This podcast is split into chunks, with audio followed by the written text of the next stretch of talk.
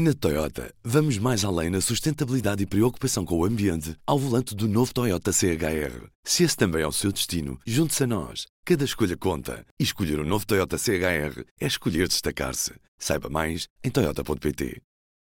Acho que, obviamente, é necessário dar uma palavra de desculpas às pessoas que votaram de boa fé neste processo eleitoral, pela forma como tudo correu, e apelar a todos para que, por uma segunda vez, exerçam o seu direito de voto.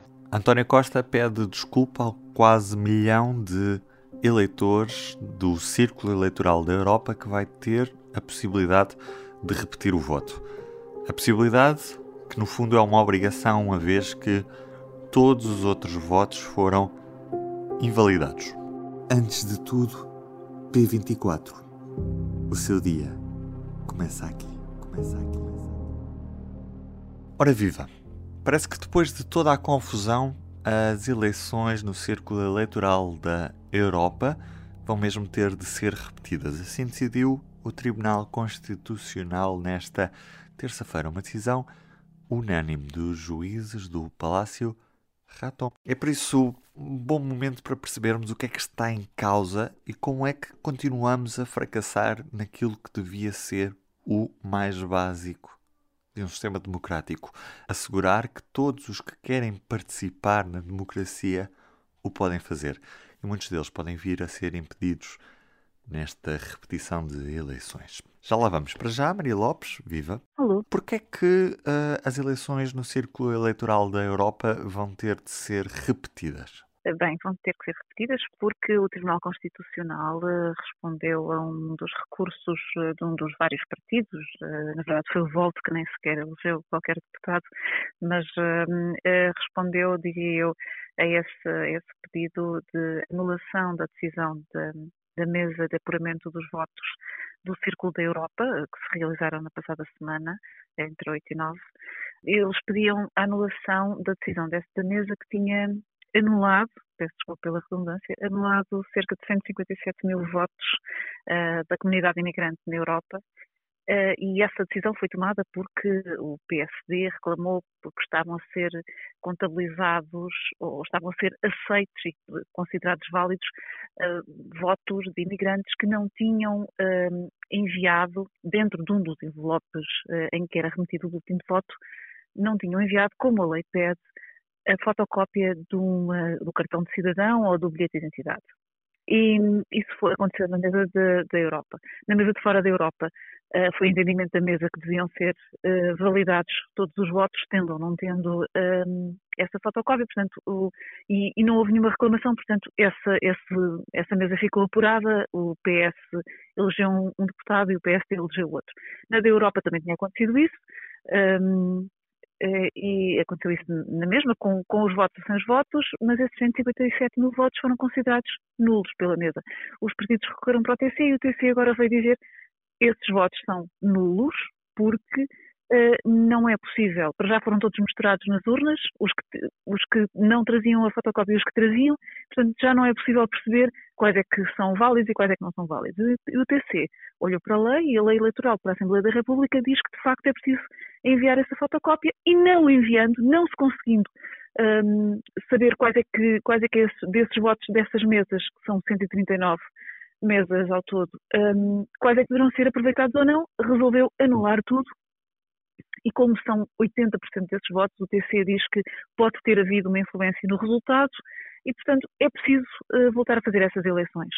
O que a lei eleitoral diz é que, no caso de haver uma anulação de, das votações em mesas de voto, essa repetição da eleição tem que ser no segundo domingo depois da decisão do TC, o que nos atira para dia 27 de fevereiro. Ora bem, isto levanta vários problemas. Primeiro, a Assembleia da República e o Governo não podem tomar posse, porque não estão apurados todos os resultados eleitorais a 27 de fevereiro hum, há uma, uma, série de questões que nós não conseguimos apurar junto do MAI nem da CNEC, não querem ainda falar sobre o assunto, mas o voto dos imigrantes, os imigrantes costumam escolher votar presencialmente ou votar por voto postal. Só costumam escolher isso até à data de marcação das eleições.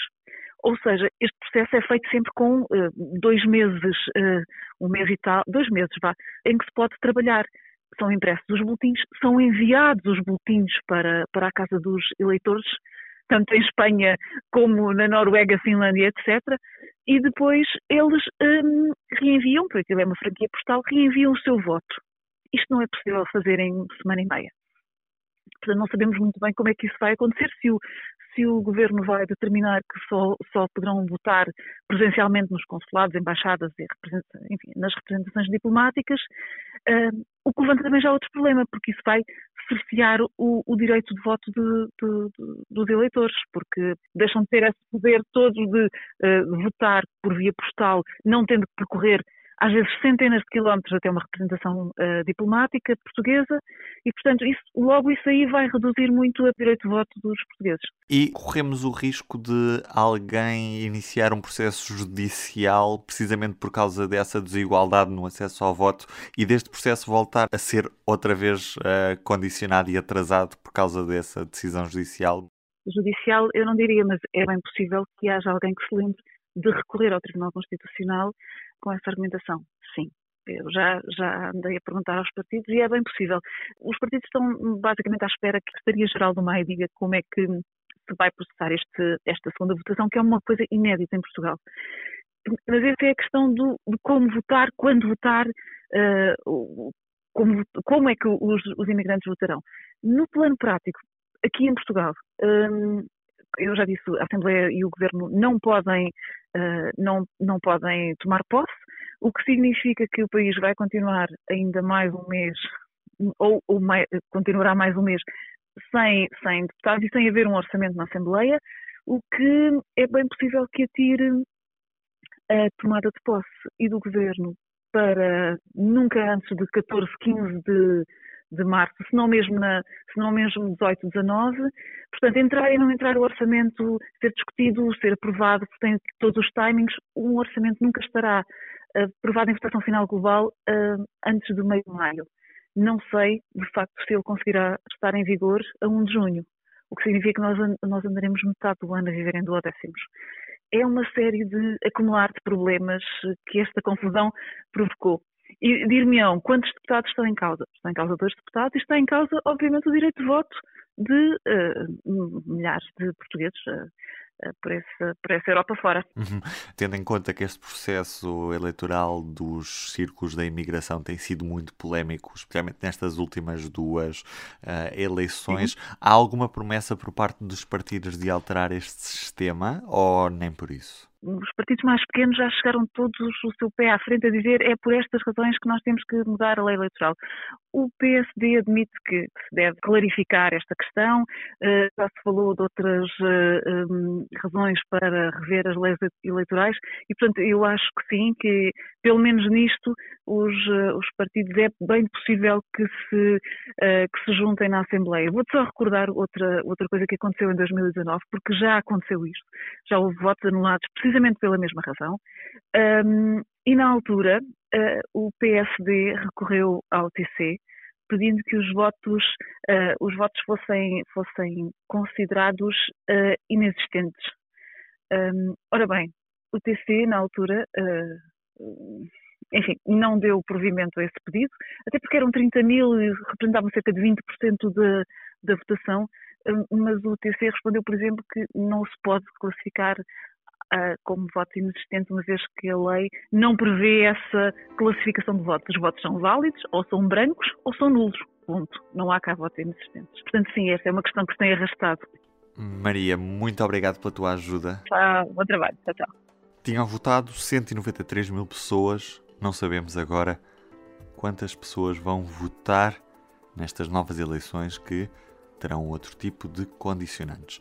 Em editorial, Manuel Carvalho fala mesmo num exuberante atestado de irresponsabilidade, tanto com os custos da paralisia num tempo crucial para o futuro, a repetição de eleições traz outra pesada fatura, a da credibilidade da classe política. Na prática, ficam as datas, novos parlamentos e governo em março, orçamento nunca antes de junho. Ainda em destaque, a poluição dos rios causada por fármacos que pode estar a pôr em causa a eficácia dos antibióticos E a entrevista a Miguel Morgado, que diz que o PSD tem de voltar a falar para o eleitorado do Chega e da Iniciativa Liberal. Eu sou o Ruben Martins, do P24 é tudo por hoje. Tenham um bom dia. Até amanhã. O público fica no ouvido. Na Toyota, vamos mais além na sustentabilidade e preocupação com o ambiente ao volante do novo Toyota CHR. Se esse também é o seu destino, junte-se a nós. Cada escolha conta. E escolher o um novo Toyota CHR é escolher destacar-se. Saiba mais em Toyota.pt.